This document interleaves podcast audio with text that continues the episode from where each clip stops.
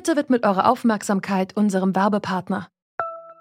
Die Suche nach geeigneten Mitarbeitenden kann viel Zeit in Anspruch nehmen, muss sie aber nicht unbedingt, denn man kann sich helfen lassen. Zum Beispiel mit den Premium-Stellenanzeigen von Indeed, denn damit wird eure Stellenanzeige in der Suche sichtbarer und Bewerberinnen und Bewerber werden schneller auf euch aufmerksam. Indeed schenkt euch jetzt 75 Euro Startguthaben für eure Premium-Stellenanzeigen. Klickt dazu auf den Link in den Show Notes. Es gelten die AGB. Danke an alle Medien, die seit über einem Jahr dafür sorgen, dass der Alarm genau da bleibt, wo er hingehört, nämlich ganz, ganz oben. Von diesen 50 ist keiner AfD, ist keiner rechts. Wo ist euer fucking Problem, Alter, ja? Es sterben Menschen wegen dieser fucking Krankheit. Aktion ist nach hinten losgegangen und ich werde das Video runternehmen lassen und ich entschuldige mich das ganze Wochenende über ist diskutiert worden. Wie soll über die Corona-Politik gestritten werden? 53 deutsche Schauspielerinnen und Schauspieler haben es mit der Satireaktion Alles dicht machen versucht. In verschiedenen Online-Videos haben sie ironisch für strenge Pandemiemaßnahmen geworben. Ein paar von ihnen waren eben zu hören. Ein Erfolg war Alles dicht machen, aber nicht. Applaus gab's von rechts außen und in zwielichtigen Telegram-Gruppen, ansonsten überwiegend heftige Kritik. Doch manche haben die Aktion auch in Schutz genommen. Man dürfe die Kritik an der Pandemiepolitik nicht Verschwörungsgläubigen und Rechtsradikalen überlassen. Wir fragen uns deshalb, wie sprechen wir über die Corona-Krise? Es ist Montag, der 26. April 2021. Ich bin Marianta. Moin.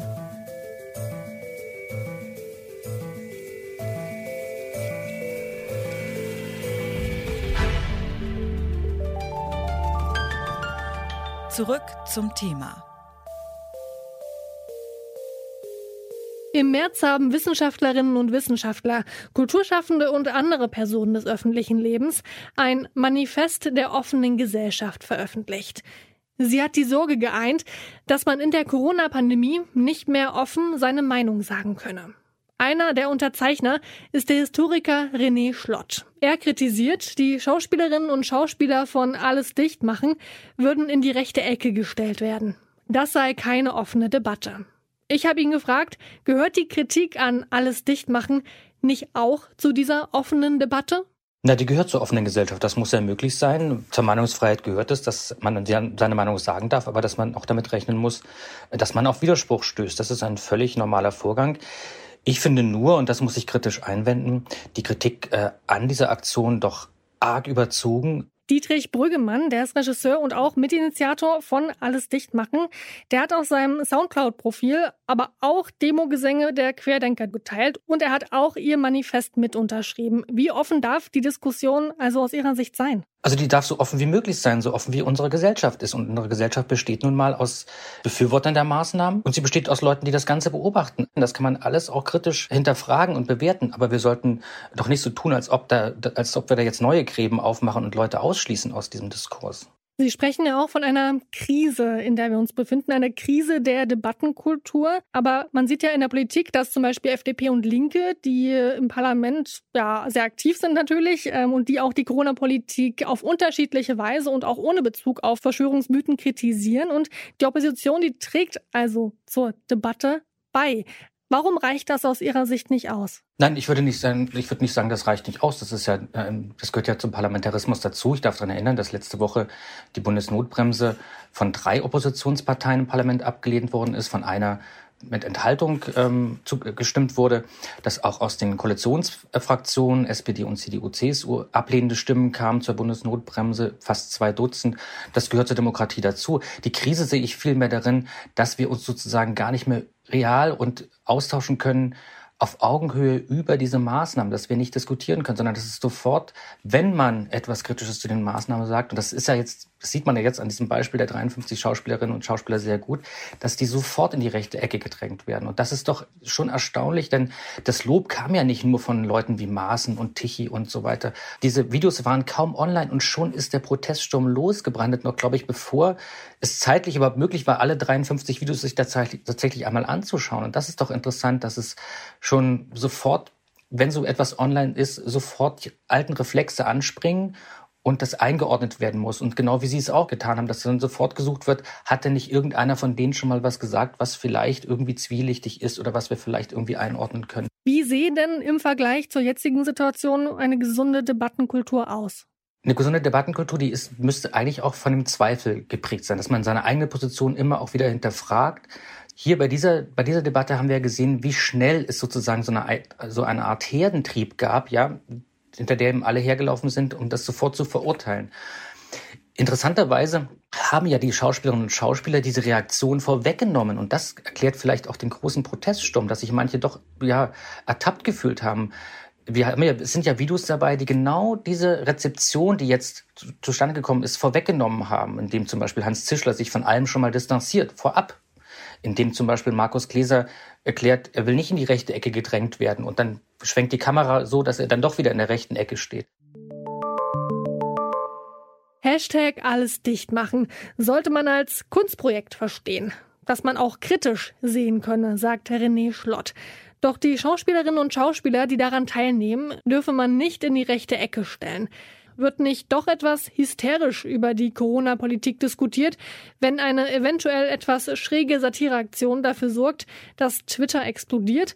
Darüber habe ich mit Franziska Böhler gesprochen. Sie ist Krankenpflegerin, besser gesagt Pflegeinfluencerin, denn sie macht sich auf Instagram für die Belange von Pflegenden stark.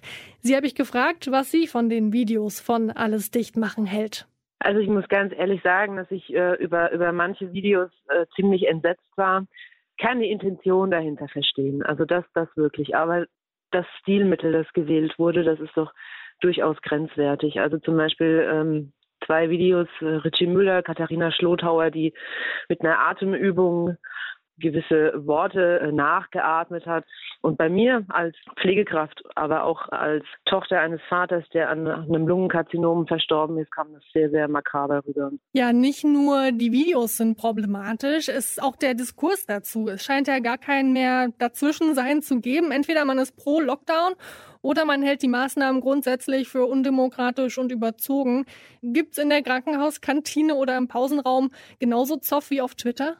Also ich habe eher das Gefühl, dass in meinem Umfeld äh, äh, konstruktiver gesprochen wird. Also ich weiß auch nicht, ob das vielleicht was mit einer Streitkultur zu tun hat, die während Corona einfach für Dünnhäutigkeit äh, sorgt. Aber ich kritisiere die Regierung genauso für diese laschen Maßnahmen. Ich glaube, wir sind alle für diesen harten Lockdown. Zero Covid ist unserer Meinung nach eine gute Strategie.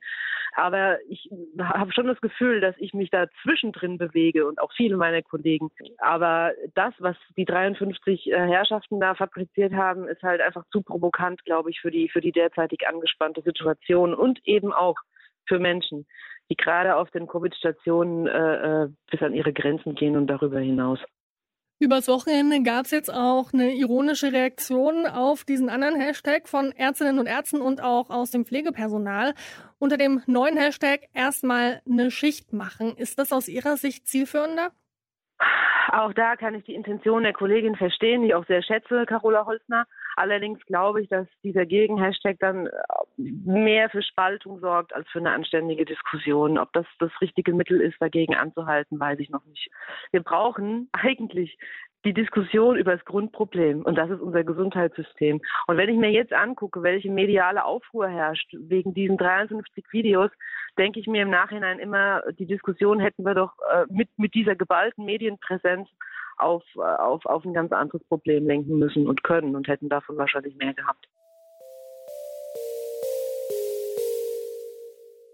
Angeblich gibt es nur noch Schwarz und Weiß in der Diskussion um die Corona-Politik.